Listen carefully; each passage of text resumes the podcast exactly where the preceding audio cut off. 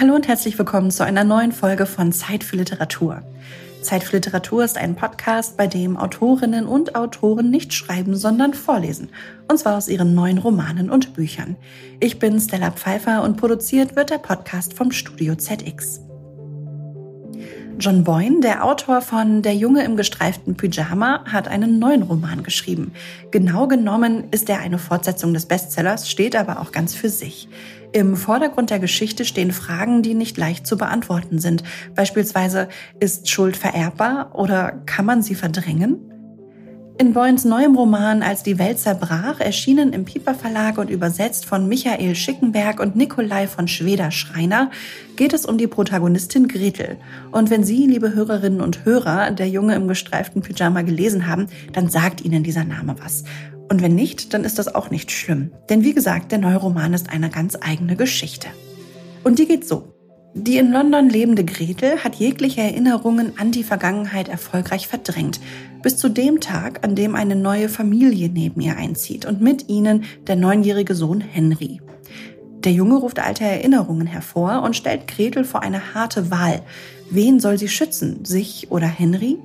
Denn all die Geheimnisse, die sie die Jahre über so gut gehütet hatte, drohen nun auf einmal gelüftet zu werden. Wir haben mit dem Autor John Boyne über seinen neuen Roman gesprochen. Los geht's. Herr Boyne, wie würden Sie Ihr neues Buch in nur einem Satz beschreiben? Als die Welt zerbrach ist ein Roman über Trauer, Schuld und Mitschuld, erzählt von einer Frau, die ihrer Vergangenheit nicht entkommen kann. Der Roman ist ja auch eine Fortsetzung ihres weltbekannten Bestsellers Der Junge im gestreiften Pyjama. Wir haben das eben schon erwähnt. Man muss diesen aber nicht gelesen haben, um der Geschichte des neuen Romans folgen zu können, oder? Die Geschichte basiert auf den Figuren aus Der Junge im gestreiften Pyjama. Gretel war darin Brunos ältere Schwester. Damals war sie zwölf Jahre alt. In Als die Welt zerbrach ist sie wesentlich älter, nämlich 91. Ich finde es wichtig, dass der neue Roman unabhängig gelesen werden kann, wenn man Figuren aus einem anderen Buch verwendet. Man sollte nicht ein anderes Buch lesen müssen, um das Buch zu lesen, das man eigentlich lesen will. Aber es ist natürlich hilfreich und auch schön für den Leser, weil wir mehr über die Vergangenheit erfahren können. Es gibt Elemente aus dem früheren Buch, die im neuen Roman Parallelen aufweisen. Und Figuren kehren aus der Vergangenheit in ihr Leben zurück. Wie kam es denn überhaupt zu der Entscheidung, eine Fortsetzung schreiben zu wollen? Das ist tatsächlich etwas, worüber ich viele Jahre lang nachgedacht und dann auch geplant habe, als ich 2004 den ersten Entwurf von Der Junge im gestreiften Pyjama fertigstellte. Für mich war es vollkommen klar, dass ich irgendwann zu Gretel zurückkehren und mehr über sie erfahren wollen würde. 15 bis 16 Jahre lang machte ich mir Notizen und legte eine Datei auf meinem Computer an. Darin habe ich mich gefragt, wer sie sein könnte wohin sie gehen könnte.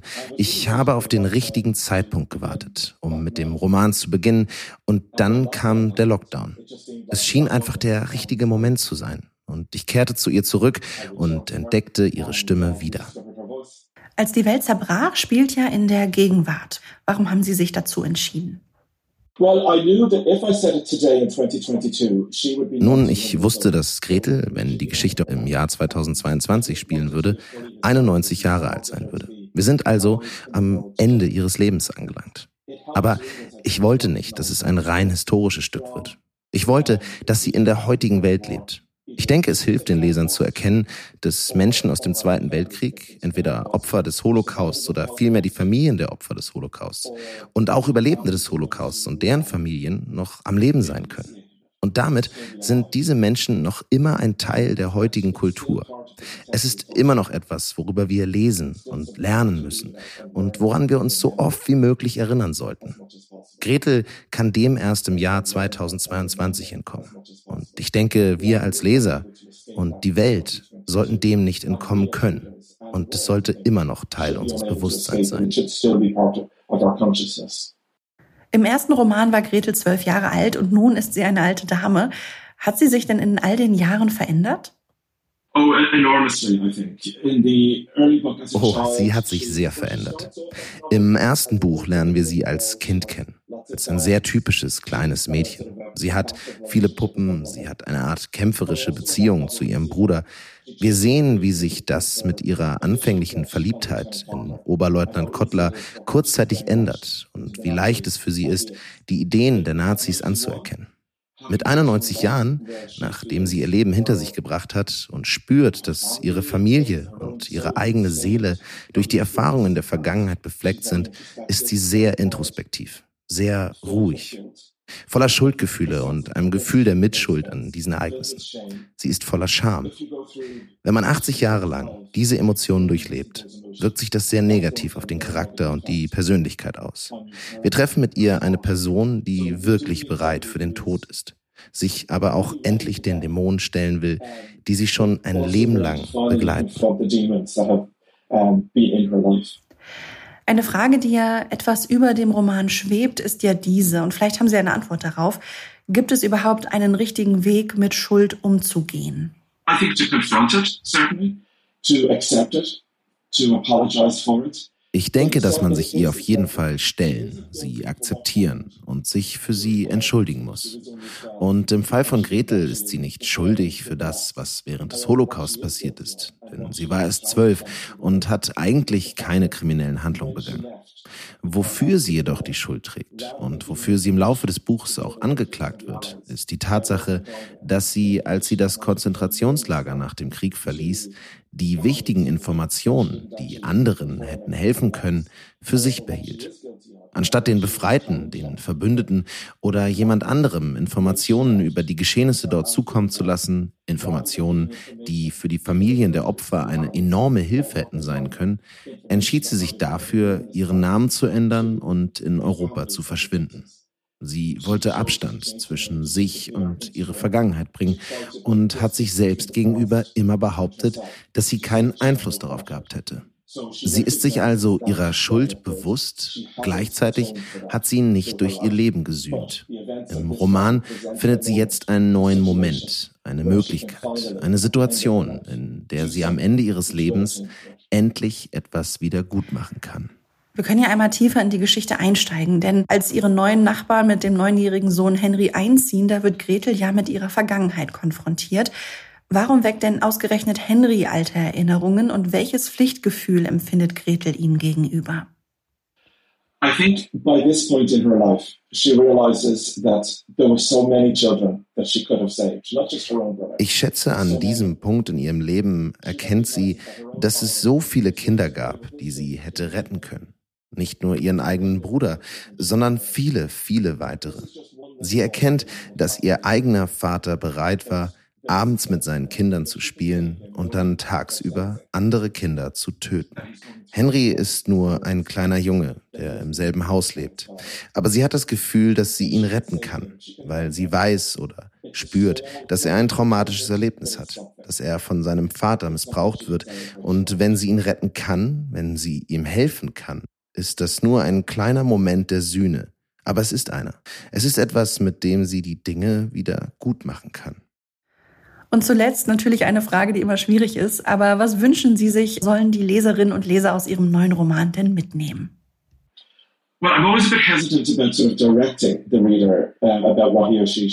Ich zögere immer etwas, dem Leser vorzuschreiben, was er oder sie denken soll. Aber ich hoffe, dass er mit Gretel eine komplexe Figur entdeckt, eine ambivalente Figur. Jemanden, dessen Beweggründe man verstehen kann und gleichzeitig auch nicht. Mit der man sich identifizieren kann. Gleichzeitig kann man den Roman auch als Herausforderung verstehen.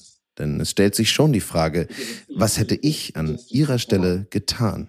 Denn mit dem zeitlichen Abstand ist es leicht zu sagen, so hätte ich mich nicht verhalten. Vielleicht ist es aber auch anders, wenn man in den 1940er Jahren ein Kind war.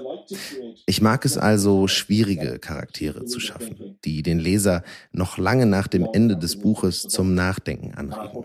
Und ich hoffe, dass Gretel eine von ihnen ist. Vielen Dank, John Boyne, für das Gespräch. Und liebe Hörerinnen und Hörer, auch in dieser Folge gibt es wieder etwas auf die Ohren. Und zwar einen exklusiven Auszug aus dem Hörbuch zum Roman. Gelesen von Elisabeth Günther, erschienen bei Osterwold Audio im Hörbuch Hamburg Verlag. Jetzt wünsche ich Ihnen dabei ganz viel Spaß beim Zuhören.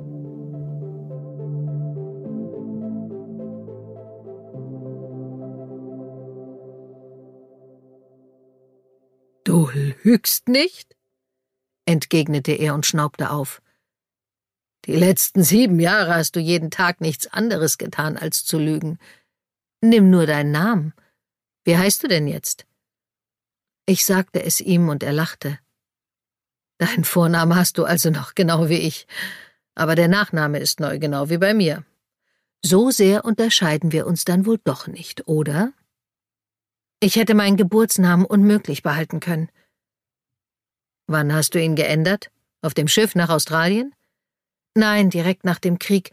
Mutter und ich sind nach Paris gezogen, gleich als es sicher genug für uns war, Berlin zu verlassen. Und wie lief es da für euch? Nicht so gut. Sofort spürte ich ein leichtes Kribbeln meiner Kopfhaut. Ich musste an die Rasierklinge denken. Das heiße Blut auf meiner Stirn und die hässlichen Haarbüschel, die das Messer zurückgelassen hatte. Ich versuche nicht mehr an die Vergangenheit zu denken aber es gelingt dir nicht, nehme ich an. Natürlich nicht. Dir etwa? Doch, sagte er. Ich gehöre aber auch zu den Leuten, die irgendwie immer alles erreichen, was sie sich in den Kopf gesetzt haben. Ich blickte aus dem Fenster und fragte mich, womit ich diese Mauer aus Selbstgewissheit einreißen könnte. Draußen ging eine Gruppe Schulkinder vorbei, in Zweierreihe Hand in Hand, die Köpfe bedeckt von riesigen Hüten zum Schutz gegen die Sonne. Sie wirkten so unschuldig.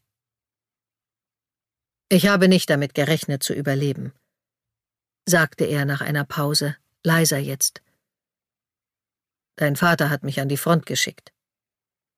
Ich erinnere mich. Erinnerst du dich auch noch warum? Das tat ich. Jedenfalls glaubte ich es, aber ich wartete, damit er es mir selbst erzählte. Ich war zum Abendessen mit deiner Familie eingeladen. Da ist mir dann rausgerutscht, dass mein Vater nicht so gut aufs Reich zu sprechen war. Erinnerst du dich jetzt? Ich erinnere mich, dass du Pavel totgetreten hast. Wen? Unseren Kellner. Er hieß Pavel. Ach ja, den Juden, sagte er. Er hat mir widersprochen, glaube ich. Nein, kein Wort hat er gesagt. Er war viel zu verängstigt. Nur ein bisschen Wein auf den Tisch hat er verschüttet. Kurt lächelte. Ich kann mir kaum vorstellen, dass ich einen Mann totgetreten haben soll, weil er Wein verschüttet hat. Hast du aber, entgegnete ich. Ich sehe es noch deutlich vor mir. Meine Mutter hat meinen Vater angefleht, dazwischen zu gehen, aber er hat nichts unternommen, nur dagesessen und weitergegessen. Kurt senkte den Blick und strich mit der Handfläche über die Tischdecke. Ich beobachtete ihn genau. Zu meiner Überraschung schien er durchaus widersprüchliche Gefühle zu haben, was die Tat anging. Die Szene hat sich mir eingebrannt, fuhr ich fort und musste schlucken. So etwas hatte ich noch nie miterlebt. Und trotzdem hast du geweint, als ich gehen musste. Ja, gab ich zu. Ich war einfach verwirrt. Ich hatte Gefühle für dich und war noch zu jung und unreif, um wirklich damit umgehen zu können. Und dann dein Weggang nach der Sache mit Pavel und damals sind dort so viele Dinge passiert, erwiderte er. Aber auch ich bin bestraft worden, nämlich für das, was mein Vater getan hat. Ein Preis, den du nicht zahlen musstest, um das mal klar zu sagen. Ich war meinem Kommandanten ein loyaler Soldat und er hat mich weggeschickt. Nur deswegen. Wieso? Hatte er Angst, dass ihn das in ein schlechtes Licht rücken würde, wenn andere es herausgefunden hätten? Ich weiß es nicht, sagte ich. Er hat solche Entscheidungen nie mit mir besprochen. Jedenfalls war das wie ein Todesurteil für mich. Und ich hatte eine Heidenangst, das gebe ich zu. Ich war noch ein halbes Kind. Aber seltsamerweise bin ich nicht gestorben. Rings um mich herum ist ein Kamerad nach dem anderen gefallen, aber mich hat es nicht erwischt. Keiner hat es geschafft, mich zu töten, verstehst du? Ich habe einen Schuss abbekommen, aber nur in die Schulter. Danach hat man mich nach Berlin an den Schreibtisch beordert. Für mich war das eine gute Stelle. Hätte ich geahnt, dass man mich in so eine Umgebung versetzen würde, hätte ich viel früher jemanden gebeten, mich anzuschießen, vielleicht sogar dich. Aber bist du nicht verhaftet worden? fragte ich. Anschließend meine ich, als der Krieg zu Ende war. Er schüttelte den Kopf. Wir wussten ja, dass die Alliierten immer weiter vorrückten, sagte er. Es war offensichtlich nur noch eine Frage der Zeit, bis sie durchbrechen würden. Der Führer ist ja fast jeden Tag in das Haus gekommen, in dem ich gearbeitet habe, und wirkte von Mal zu Mal gebrochener, immer irrationaler. Seine Wutausbrüche waren erschreckend mit anzusehen. Die meisten sind ihm nach Möglichkeit aus dem Weg gegangen, aber ich habe ihn genau beobachtet. Warum? Er hat mich fasziniert, erwiderte Kurt achselzuckend. Er hat uns doch damals alle fasziniert, weißt du noch? Ich weiß, gab ich zurück, denn es stimmte. Er hatte so eine Aura, fast wie aus einer anderen Welt. Ich wollte von ihm lernen. Eines Tages hieß es plötzlich, er hat sich in seinen Bunker zurückgezogen, zusammen mit ein paar von seinen Offizieren und dem ganzen Sekretariat, dazu Köche und so weiter. Und dann kam die Nachricht, dass er seine Brille auf seinem Schreibtisch bei uns liegen gelassen hat. Ich sollte sie ihm bringen. Hitlers Brille, kannst du dir das vorstellen? Ich habe sie genommen und mich auf den Weg gemacht, aber der Feind hat seinen Ring immer enger und enger gezogen.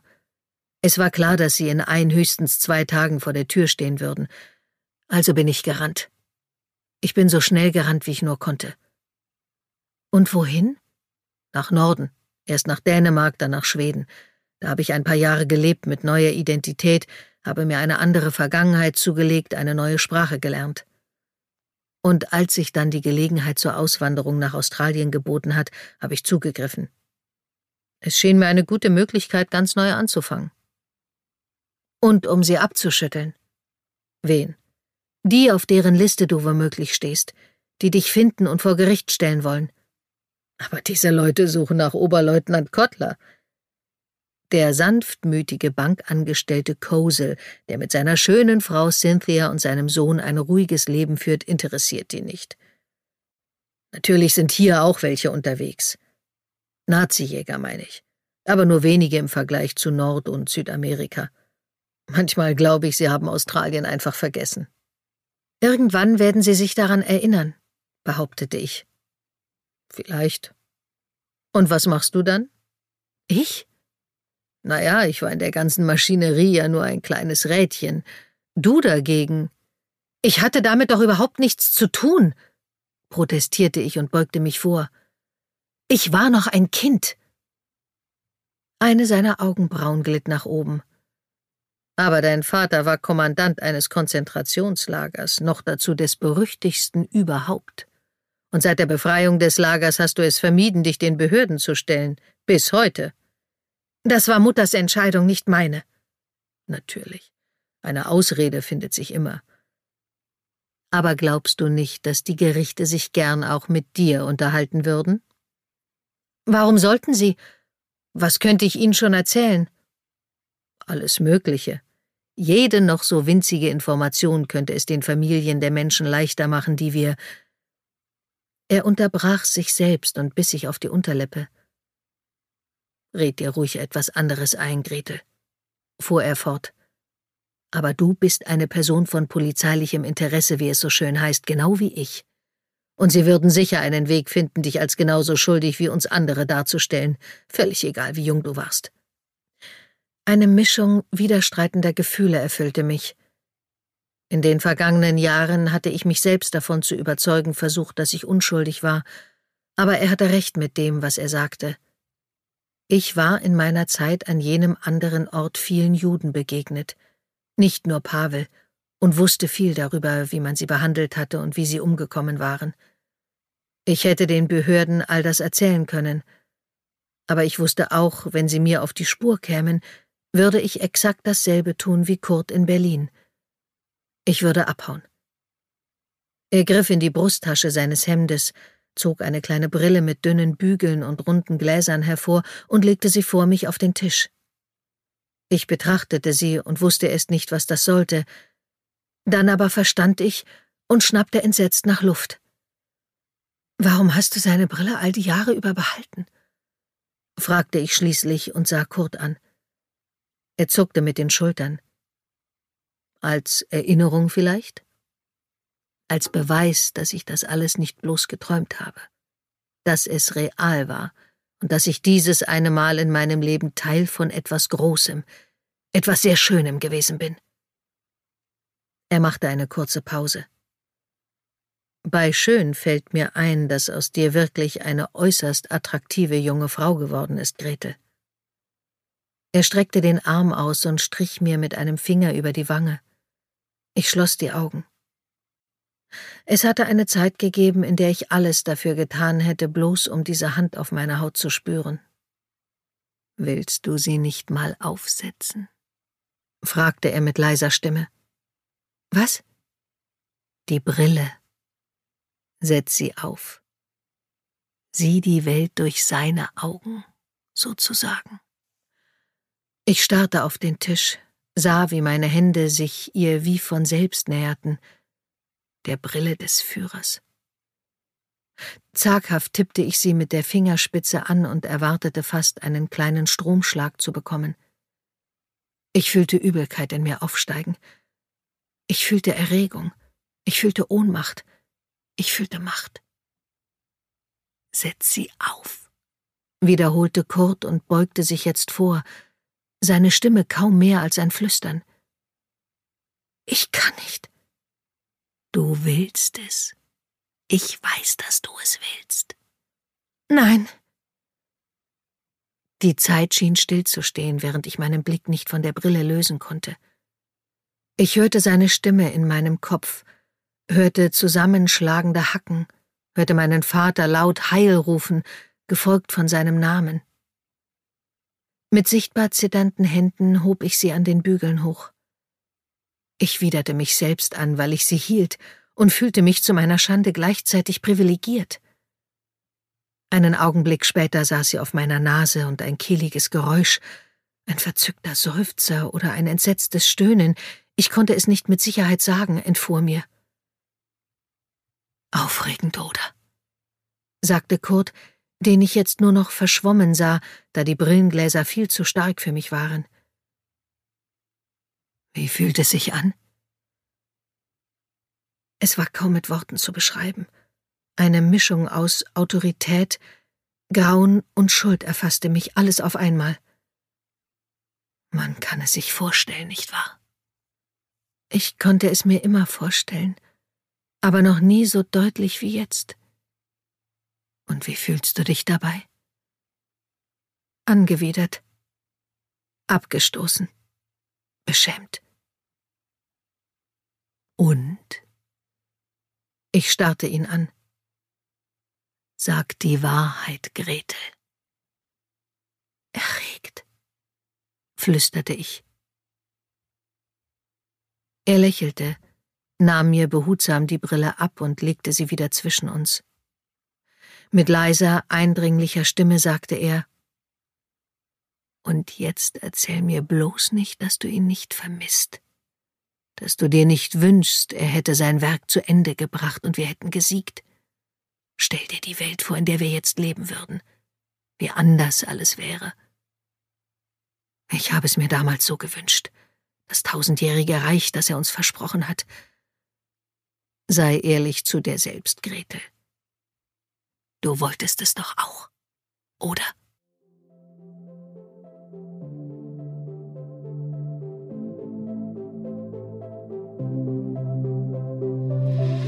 Das war eine neue Folge Zeit für Literatur, der Vorlesepodcast, produziert vom Studio ZX.